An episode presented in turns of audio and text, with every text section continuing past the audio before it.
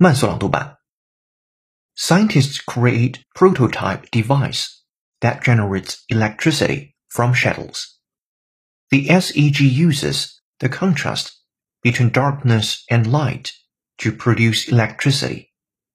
It's made up of a series of thin strips of gold film on a silicon wafer, placed on top of a flexible plastic base.